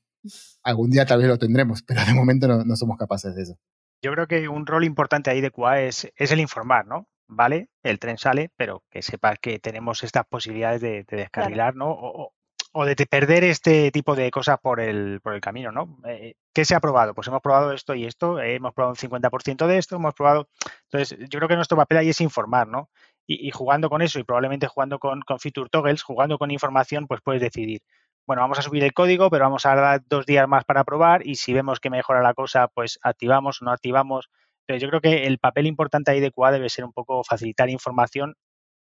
Yo no sé si tanto tomar decisiones, pero sí facilitar información que al final normalmente las decisiones las suele tomar otro, ¿no? Pues que sepa que se ha probado solo la mitad de, lo que se quería probar, o que se ha probado en la mitad de dispositivos, o que solo hemos probado iOS 15 y hay gente que tiene iOS 14, iOS 13 y iOS 12. Entonces, pues a lo mejor crasheamos en iOS 12. Pues eh, es un riesgo que hay que asumir o no. Eh, entonces, facilitamos la información de qué es lo que puede ocurrir y que la persona que tome la decisión sea una decisión con conocimiento. Es, es más, estoy casi seguro que a los tres en algún momento les habría preguntado, bueno, pero este bug, ¿cuán importante es? ¿Cuánto de importante es para cancelar la release o, o seguir para adelante? Sí, sí, pero es que estoy, estoy totalmente de acuerdo. Nosotros, yo cuando me refería a toma de decisiones, tomamos decisiones en el aspecto que voy a probar. O sea, luego, la toma de decisión de salir o no salir, de desplegar o no desplegar, de lanzar o no lanzar, eh, yo, mm, como digo, yo te informo de cuál es el estado del producto, yo te informo de lo que hemos visto que está eh, defectuoso, eh, te informo de todo lo que hemos eh, ejecutado y a partir de ahí la decisión es Eso. de otra De otro. persona. A veces recae la responsabilidad también y está bien tener esa información para decir, vamos adelante o no vamos adelante basándome en esto, ¿sabes? A veces que Mm. dices, oye, pero vosotros qué pensáis, ¿salimos o no? Pues mira, vale, salgamos, ¿no? Porque tenemos un contrato firmado o, o tenemos una publicidad que se va a lanzar, pero que sepáis que hay posibilidades de que pase algo. Pero bueno, eh, claro, al final lo que hay que tener es eso, es información y, y con esa información jugar, ¿no? Sí, pero al final también te puedes sentir un poco lo que decíamos de la frustración. Siempre está el típico caso que habéis comentado al principio de, eh, oye, perdona, es que esto es un mojón, ¿sabes? O sea, hemos hecho esto y, ¿y qué quieres que haga con esto? O sea, ¿dónde quieres que haga? Que lo vamos a sacar porque tenemos este contrato y hay que sacarlo para el Mobile World Congress. Digo, pues venga, adelante. Ha ocurrido, ocurre eso y, y a veces hay que hacerlo así y, y ya se subirá al día siguiente de, ¿sabes? El mobile empieza un lunes eh, y el miércoles está subiendo una versión que arregla, mm, vamos, Sí. que es otra distinta casi. Pero sí, yo creo que, bueno, eh, por lo menos sabíamos que estaba mal. Peor es decir vamos para adelante y que sea creyendo que está todo perfecto, ¿no? Si ya le puedes, le puedes decir, mira, tenemos estos 100 bugs reportados, que estaría bien arreglarlos, bueno, pues ya los arreglaremos. Nosotros nos cubrimos las espaldas, el contrato está firmado, la aplicación está fuera, eh, mañana subimos una, arreglamos 10 y luego otros 10 y, y poco a poco la dejamos perfecta. Sobre la, prioridad, sobre la prioridad de cada, de cada bug, eso ya, por lo menos en nuestro caso, yo te voy a poner que por la siguiente versión me lo arregles. Si es importante, eh, te voy a poner en la misma. Y luego ya tú decides si, si es tan importante como para reducir la de severidad y llevarte a la otra versión o mm, a dos. O sea, eso ya es cuestión de, de, de tu lead con tu project manager y decir, pues esto no me interesa, esto para ahora o esto no me parece crítico. Yo, como Sí. siempre digo, yo te informo de que ahí hay un problema y luego ya eh, decides tú si, si ese problema es eh, tiene una severidad suficiente como para decir, "Oye, uy, no salimos sin esto o salimos con esto y lo arreglamos. Tal cual. Entonces, este tipo de pruebas que estamos, que, que estáis haciendo vosotros y, y que sabéis, eh, que descubrís si se sale o no se sale y demás, ¿dónde se prueba? ¿Probáis siempre en producción o, o no se, o, o no se debe probar nunca en producción? ¿O cómo se suele hacer este tipo de cosas? A ver, esto al final depende del producto y también depende de los entornos. Por lo general, don- a lo que yo acostumbro a trabajar es que siempre hay un entorno de, de desarrollo, que es donde, donde, donde los programadores, donde los desarrolladores hacen sus pruebas. Luego hay un entorno de staging que busca ser algo intermedio entre producción y, ese desarrollo, que es como es bastante más cercano a la producción, pero sin, quizás sin algunos detalles. Si, tenemos la suerte del caso que tenemos un staging eh, absolutamente igual a producción, pues mi- yo aconsejo que las pruebas se hagan solo desde QA, solo en staging y luego quizás tener una producción cerrada para unos usuarios concretos o, propiamente interna de compañía donde, donde comúnmente se hagan pruebas eh, de, de toda la compañía. Pero luego hay casos en los cuales es- hay cosas que es imposible probar en staging. Hay entornos que, sobre todo third parties o integraciones, que, que mi hipótesis es que no se ha pagado la versión de staging, simplemente hemos pagado la versión en producción y por eso no hay forma de probarlo en, en staging. Los SMS, ¿no? Eso, eso creo que me, lo- me ha pasado en varias empresas que los SMS en staging no se pagan, entonces Claro, no claro. puedes probar sí, si... sí, pero que sí, que finalmente dicen, no, es que es imposible probar aquí. Digo, bueno, es imposible, no, seguro, hay pocas cosas imposibles ya en el mundo. Sí, bueno, en, en mi, en mi caso particularmente, ahora en, en Justos, eh, la única forma de probar realmente hoy por hoy con la empresa tan, tan nueva y tan poco tiempo de, que, de, de los movimientos de los coches es literal tú subirte a un coche o, y darte una vuelta. No hay forma de moquear un viaje en, en ningún, en ningún entorno sin... Yo me acuerdo de estar eh, en 20 probando, yéndome al ascensor y metiéndome en el ascensor para probar que no tenía coberturas y cosas de estas. ¿no? Es decir, y, y cre- y no era el único, habíamos muchos que íbamos con el portátil en una mano y con el móvil en otra. Entonces, yo entiendo que lo, lo ideal ¿no? que estabas diciendo es que este, este entorno de, de staging sea un entorno que sea exactamente igual o debería ser exactamente igual a producción. Y ahí, ¿cómo, ¿cómo se suele tratar? ¿no? Porque creo que hay como distintos problemas, ya no solamente los problemas que vos decís, Lilia, de vamos a pagar por, por tener también servicios ahí, pero también yo creo que en algunos casos es por temas legales, ¿no? Yo creo que si estás, incluso creo que en cualquiera de los, eh, en vuestras tres aplicaciones pasa lo mismo, nosotros no deberíais tener acceso a, a usuarios, a nombres reales, a direcciones reales, en el caso de Idealista, eh, a consumos o a números de llamadas, eh, a quién ha llamado o a quién ha dejado de llamar un usuario por teléfono en el caso de, de Samu, y supongo que en tu caso es de, de quién se la ha pegado o quién no se la ha pegado en, en un Bueno. coche, ¿no? Entonces, ¿cómo hacéis para, para trabajar con ese tipo de datos? Bueno, lo primero tengo que decir que en Brasil la cosa es ligeramente distinta con la protección de datos. Pero No, it's not Europe, bien. sí, sí, pero obviando ese, ese, ese ligero detalle, eh, por lo general, efectivamente, suele haber usuarios en staging, usuarios de pruebas, que por un lado, o bien los se crean nosotros, simplemente nos hacemos pasar por un usuario y hacer un, un- crear un usuario, o otra opción que también he visto que se hace bastante, es esa base de datos de producción, copiarla a staging, pero anonimizando nombres y datos Mm. sensibles o, perso- o personales. Entiendo. Entonces pu- ti- puedes tener, puedes tener una persona pues se llame ASDFRH35 y de apellido pues otras ocho letras. Sí. Pero entiendo que también entiendo que también es complicado, ¿no? Porque en este tipo de casos, o incluso en el tuyo, ¿no, Lilia? Eh, tener este, este entorno de staging es imposible, porque no, no creo que te puedas ir todos los días a montarte un coche a, a Brasil a, a ver si, si funciona, ¿no? Claro. Entonces, claro, ahí tenéis como un, un, un problema, o problema por decirlo de alguna forma, eh, de decir, bueno, yo estoy probando en staging que debería ser producción, pero no es producción. Efectivamente. Y simplemente pues vivir con ello, saber, conocer las, limita eh, las limitaciones del entorno, las limitaciones tecnológicas que tenemos ahora, mismo por, por la definición de la empresa y, y ya está, pues en ese caso, pues, eh, por ejemplo, la gente ahora mismo, la gente de marketing y ventas, prueba bastante la aplicación en niveles reales porque están ahí en Brasil y porque tienen coches. sí, al final es que tener usuarios, usuarios finales, incluso hay, hay empresas que te, te, ofrecen ese servicio. Entonces, cuando estábamos en 20 teníamos eh, países en Latinoamérica, eh, teníamos testes externos que, que probaban en entornos, entornos reales porque era, era inviable el hecho de poder eh, probar cierta funcionalidad en, en esos entornos, en, condiciones reales que, que, tú no podías. Nosotros, a pesar de ser telefónica y poder disponer de usuarios, pues nuestro mayor problema son que no tenemos usuarios para probar muchas cosas. Entonces, tenemos, eh, tenemos que tirar de, de, entornos moqueados o entornos de que, que, nosotros jugamos con cierta validación de datos o estamos para probar ciertos datos, juegos de datos que, que, no podríamos tener en otros entornos. Lo ideal desde el punto de vista de, desde mi punto de vista de un test es que puedas trasladarlo a cualquier entorno, pero es, sabemos que eso, eso no es viable. Eso, que, entonces, pues divides o limitas esos escenarios que se ejecutan o no en un entorno o en otro. Al final tienes que elegir. Claro. Por, por, limitaciones, no porque tú quieras que no se ejecuten en todos los entornos. Como de comentáis, pues hay veces que no, no es viable. Sí, nosotros, bueno, en, en, ese caso, ahora lo que tenemos también, como tenemos, mmm, lo, bueno, supongo que lo que pasa en muchas empresas, ¿no? Que tenemos eh, muchas cosas que probar, no están automatizadas y no tenemos tiempo para, para automatizarlas. Nosotros lo que hacemos es todos los test de aceptación, es decir, todos los test de las nuevas features que van a salir, las hacemos de forma manual y la regresión la tenemos externalizada. Nosotros toda, toda la regresión utilizamos una herramienta que es TestIO, que es como una plataforma en la cual cualquier persona que quiera sacarse un dinero extra se apunta ahí y al final lo que estamos utilizando son literalmente usuarios de producción, porque al final lo que hacemos es que en nuestro caso nos encaja de que esos usuarios puedan hacer esas pruebas bueno, excepto algunas que son las de creación de eventos y demás, que es, así que preferimos no, que no nos eh, perjudiquen la base de datos y demás, pero sí que el, tema de buscar eventos, de intentar llegar hasta el punto donde vas a comprarlo y demás, sí que podemos intentar eh, externalizarlo. Y esto me lleva al siguiente tema, que es esto, el tema de externalizar. ¿Cómo veis ustedes el tema de, externalizarlo. ¿Es mejor mandarlo fuera porque tenemos más barato, eh, más manos y demás? ¿O es mejor tenerlo todo dentro porque tenemos más control? Yo creo que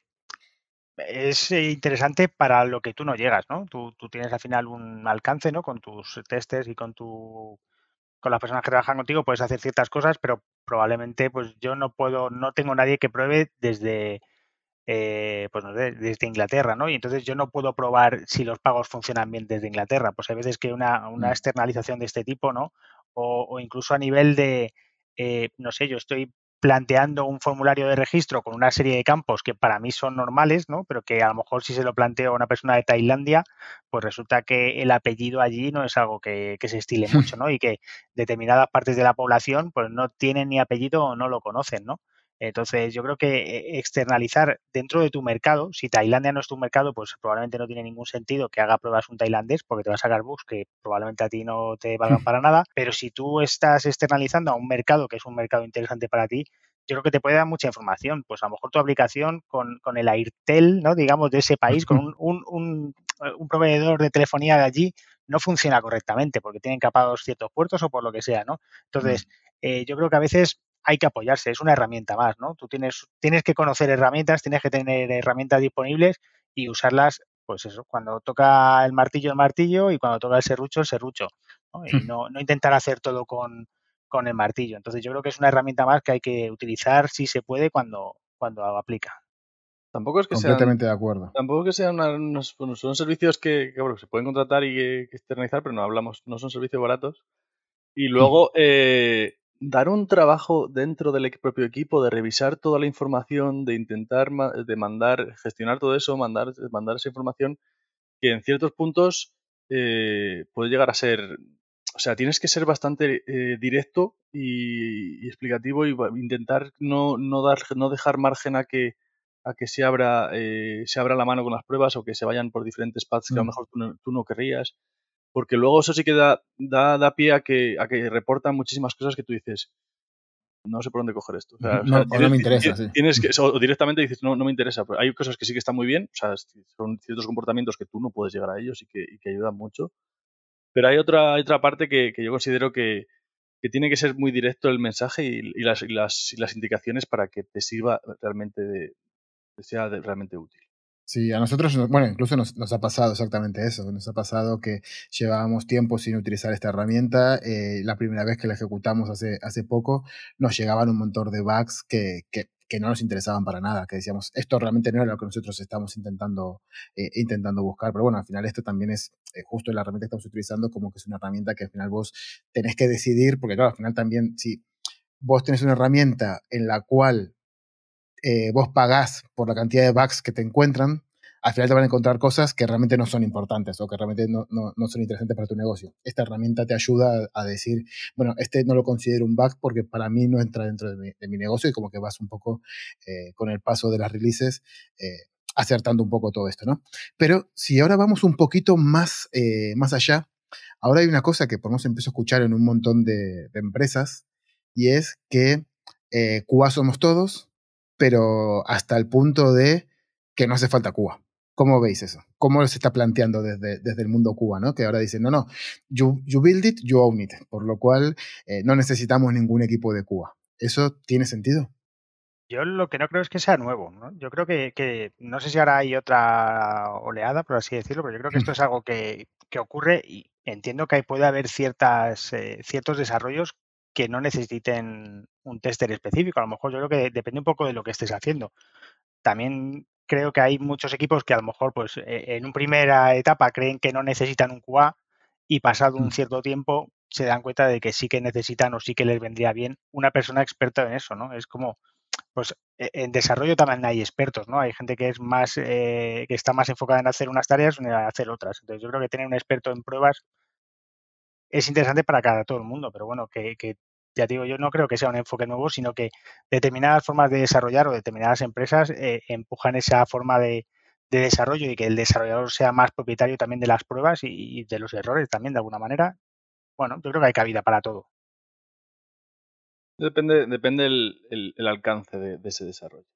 Hay desarrollos que, que, tú puedes llegar a hacer, como dices, que sí que es verdad que, puede decir, podemos ir directamente con ello, el desarrollador se, eh, ser algo específico, controlado, eh, acotado y que yo puedo decir, lo desarrollo y lo lanzo. ¿Vale? Podemos, puedo poner el enfoque ahí que sí. También es verdad que, como dices, esto es como los pantalones de campana, se volverán a llevar en un tiempo, ¿sabes?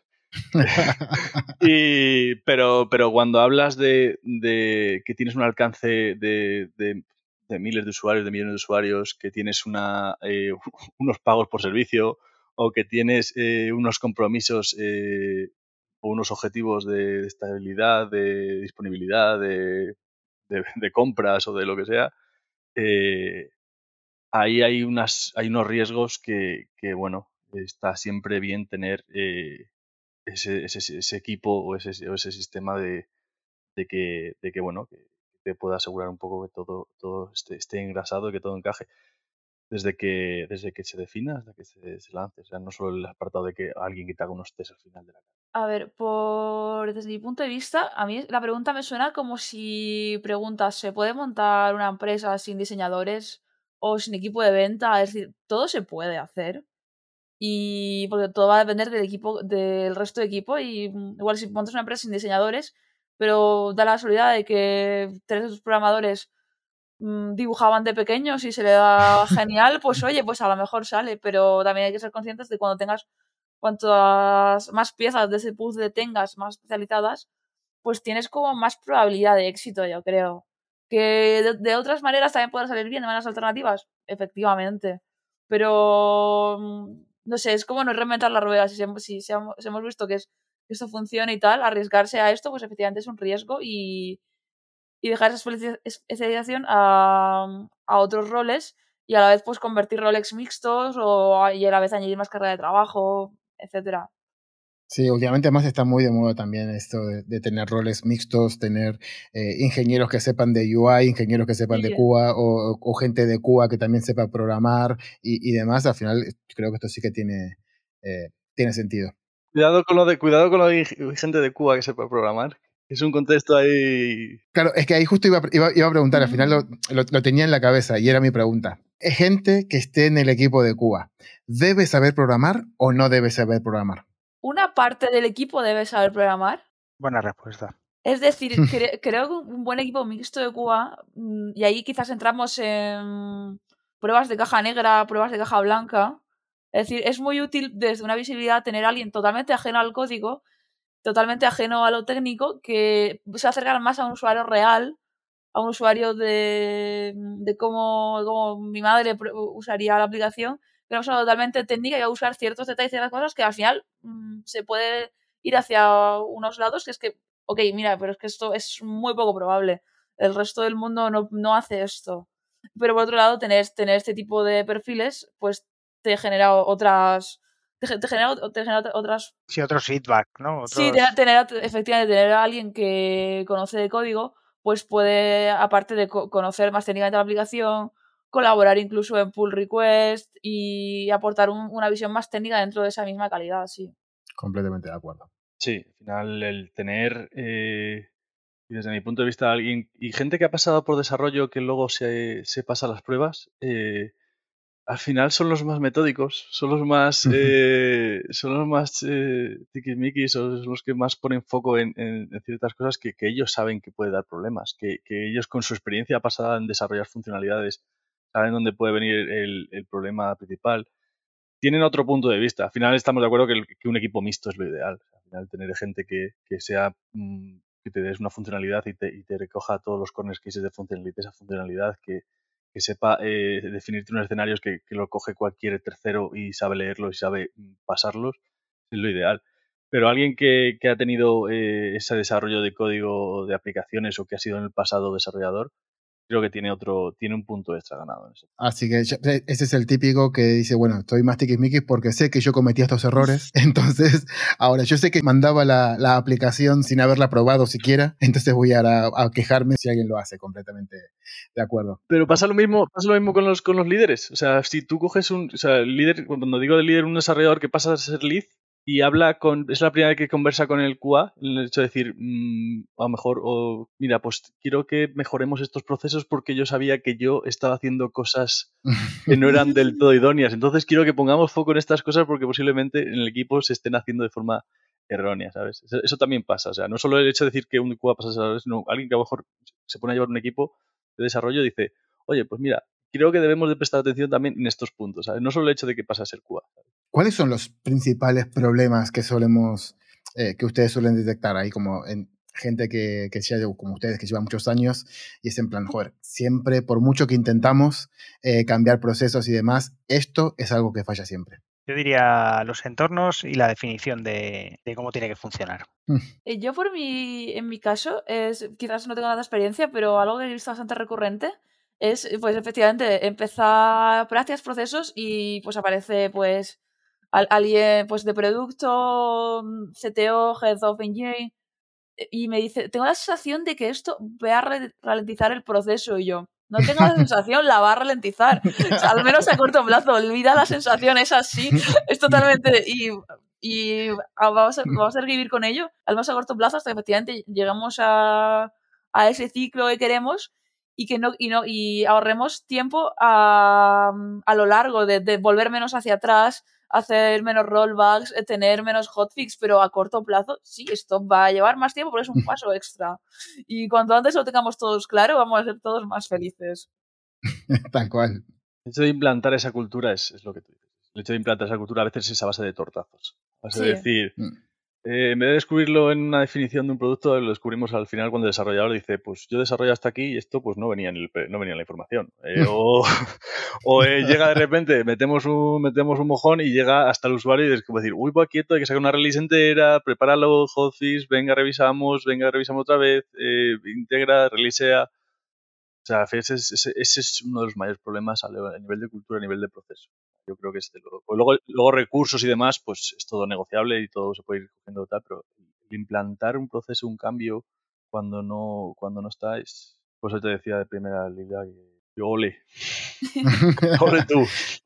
Che, el- parece que el tiempo pasa mucho más rápido cuando se habla en- entre amigos y ya estamos llegando un poco al final de nuestro episodio, nos van a quedar un montón de temas que, que tratar, pero vamos a abrir un último meloncito, no muy complicado, antes de poner broche eh, a esta charla brutalísima. Bueno, ya me convencieron, creo que QA es algo que aporta muchísimo, yo todavía no tengo claro qué voy a seguir, en qué, en qué sector me voy a meter en mi, en mi carrera profesional, pero sé que quiero entrar en, en el mundo del desarrollo, desarrollo y creación de productos digitales. ¿Cómo entro en Cuba?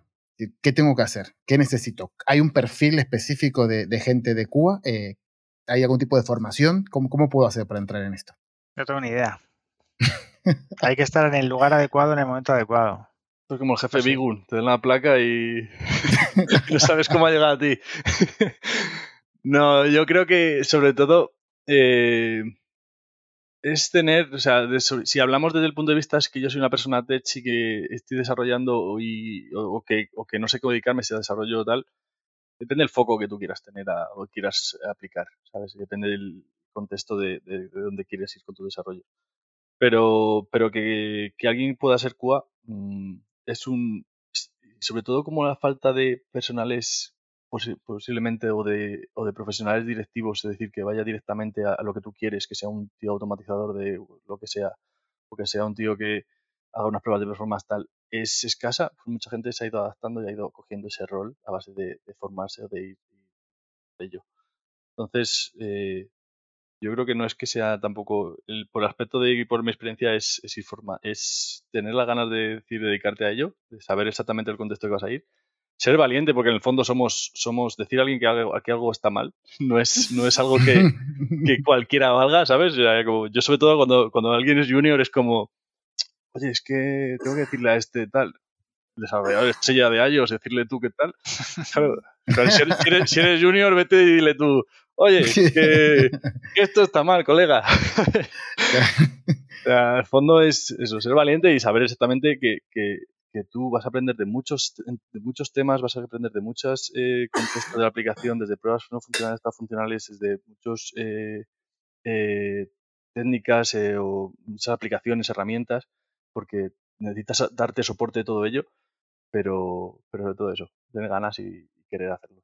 Esta es como todo. Ganas de aprender, sí, hay un más uno a eso. Y Lilia, ¿vos qué, qué recomendarías? Que además, Eh. si no me equivoco, también estás.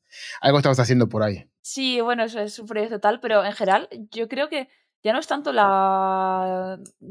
Efectivamente, no hay como un camino seguro de, por ejemplo, si quieres ser desarrollador, pues o haces un bootcamp o haces el grado de informática y tiene pinta de por aquí. No hay como, no está el grado de calidad de software ni va a estarlo, pero por otro lado tengo la sensación de que QA es como esta parte olvidada en el marketing de las tech de veo carteles súper mm, súper grandes de Big Data, eh, Machine Learning, eh, Web Development. Y como Llegará, que- seguramente, llegará. Es cuestión de tiempo. Yo creo que sí, que, que no hay esa carrera y que la, la va a haber vía bootcamps o vía algo. Simplemente creo que hay, hay un gran desconocimiento de, de que en- de que es como el que suena de es que mm, pro- probar colchones es un trabajo que nadie tiene. ¿Tú, te- tú crees que entre multiverso y lo del Big Data van a meter QA? No. Qué bueno. Eh, Lilia, Raúl, Samu, eh, antes de pasar a despedir el episodio, me gustaría darles las gracias por todo el tiempo que me dedicaron en esta charla, por todo lo que nos enseñaron sobre el mundo del QA y que esperemos que haya cambiado la perspectiva de aquellos que se creían que QA solo era los que se encargaban de bloquear releases. Fue un placer enorme charlar con ustedes y espero que lo hayan pasado eh, tan bien como yo. Pero antes de irnos, vamos a dejar un minutito para que nos cuenten si en sus empresas están buscando contratar. Y como estoy casi seguro que la respuesta va a ser que sí, los invito a que hagan un mini llamamiento a nuestros oyentes. Bueno, empiezo yo. Eh, en Idealista siempre estamos buscando desarrolladores con ganas, o bueno, si es para el equipo de QA, ya sabéis, simplemente con muchas ganas de aprender y, si sabes programar, pues es un plus, y si sabes del mundo inmobiliario, pues también es un plus. Pero bueno, en Idealista es un buen sitio tanto para aprender si, si no tienes eh, muchos conocimientos de informática o no estás eh, dentro todavía del, mundo de desarrollo de software, o si eres un crack, pues seguro que tienes un sitio aquí esperándote. Pues por mi parte, en Justos también buscamos gente como, como startup que empezó hace un año. El proyecto está en una fase muy guay, con una serie recién cerrada, Mm. eh, con muchas oportunidades, con una proyección brutal y efectivamente buscamos muchísima gente y Benefits vamos dos veces al año a Brasil. eso tira, eso tira. Si eso no tira, no va a tirar nada. Pues yo iba a buscar gente, pero creo que te va mi currículum. No, bueno. eh... Estamos buscando gente para que me reemplacen a mí, ¿no? Hasta ahora había dos vacantes, sale tres. sí, en, Telefónica, sobre todo en, CTO, eh, que es donde, el área donde andamos, eh, a nivel de digital, eh, web, mobile, cualquier tipo de, de, conocimiento sobre APIs, sobre performance, eh, tenemos, tenemos muchísimas vacantes abiertas. Eh, estamos intentando ampliar el equipo. Eh, somos multidisciplinares, hacemos de todo, ya sea desde pruebas UI hasta de pruebas de APIs.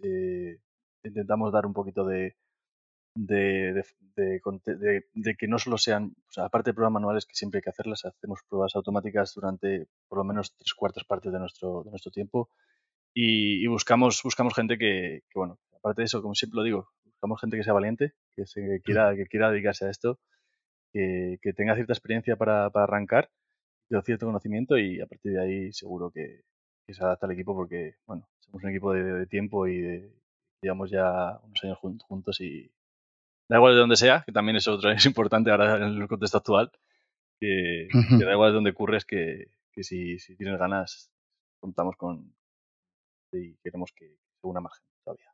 Bárbaro, muchísimas gracias por, contarme esto. Che, empecé poniéndolos a los tres en un aprieto con lo de descubrir, eh, de describir el laburo en una sola frase.